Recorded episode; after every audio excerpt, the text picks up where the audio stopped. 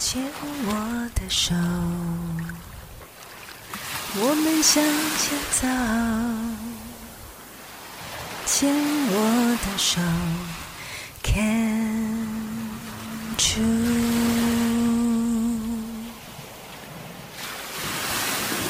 牵我的手，我们向前走。牵我的手。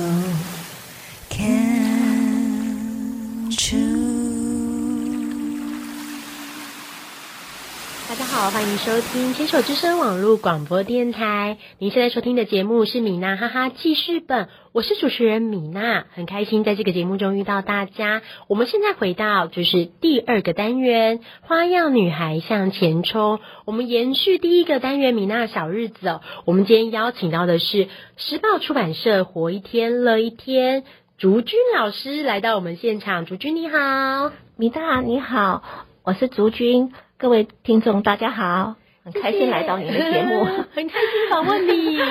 是我们刚刚在第一段节目里面，很感谢竹君跟我们分享了许多，就是一些关于这一本书啊，关于自己的故事。在第二段节目里，我们也想要就是因为这一段的这个我们节目名称是“花样女孩向前冲”，就是有勇气的女孩们这样，哦所以想在这个。段落里啊，请竹君跟我们分享，就是关于离癌的这个部分，因为我们知道竹君跟我一样是乳癌患者，那您是在二零零七年罹患乳癌，那至今其实这条路真的不好走，是。是也蛮辛苦的。你现在也还在做化疗，是可不可以跟我们大家分享一下关于这个很勇很有勇气的过程是怎么发现的？呃，是在嗯十五年前啊、我还跟我女儿说，呃，你陪我去做个超音波，接着我陪你去逛街啊、只是做一个超音波，我想很快啊，没想到做完超音波，医生说你赶快看乳外乳外科，就是一可是后来看到之后就发现我是癌症啊，那我那时候他说马上要做穿刺，医生说，那我我一听都吓坏了，我又从来没有想过，然后我就赶快打电话给我先生，晚上我们就到另外一家医院去想 double check 一下是不是有是不是癌症。那我很幸运的找到了三军总医院的外科于志成，那时候是不是院长是主任，他就叫我再再做一次超音波，然后发现疑似之后呢，再做一次穿刺，那果然发现是是这个乳癌，而且当时主任呃告诉我们说是三阴性的，很难医的，嗯，他跟我说存活率两年，那我一听简直晴天霹雳，我想说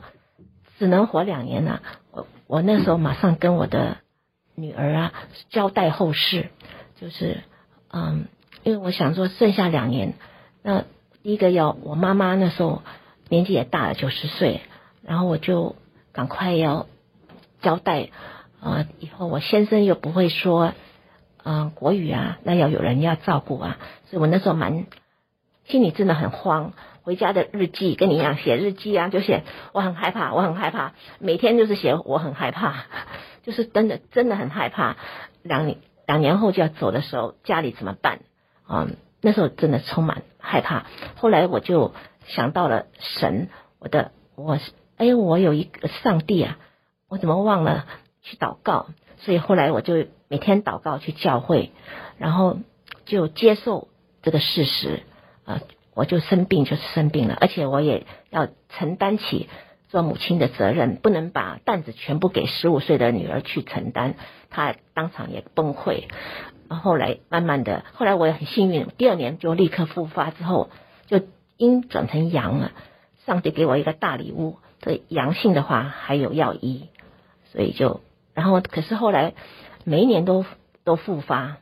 那医生也觉得很头痛，也为我很全心全意的治疗啊，真的很感谢医生团队啊，还我现在还活着，所以呢必须要活一天乐一天。我这一天这这个生命是上帝给的，我父母给的，也是医生给的。是非常就是我觉得很感动诶，因为在您说到那时候女儿才十五岁，十五岁，然后我们在二零零七年的时候发现，然后一开始医师说，诶，如果是三阴性，因为我们知道就是呃医疗的科技每年都在进步，是。我们现在想到三阴性，可能有想到啊蛮多的药物可以选择，可是其实在我相信在。十几年前，对，根本是没有选择的，所以可以理解为什么那时候医师会说，就是呃，只有两年的存活期这样子，所以当下一定非常的害怕、恐惧，甚至您会想要就是写遗书要交代，对对，哇都做好了。是，所以这样其实。如果女儿才十五岁，其实也是有蛮大的心理的这个压力。对，她的所有的计划都被我打坏了。她说，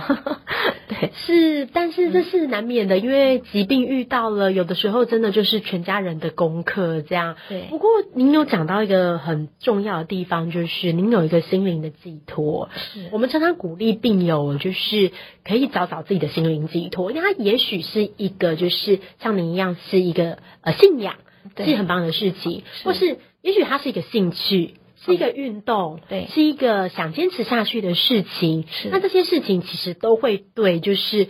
呃病人的愈后，我觉得是很有帮助的。因为心要定下来，你才能冷静的接受治疗。对，我们很多病友因为太害怕、太过害怕了，那生活都没有办法好好继续。这样的情况下，其实病况有的时候就觉得，哎。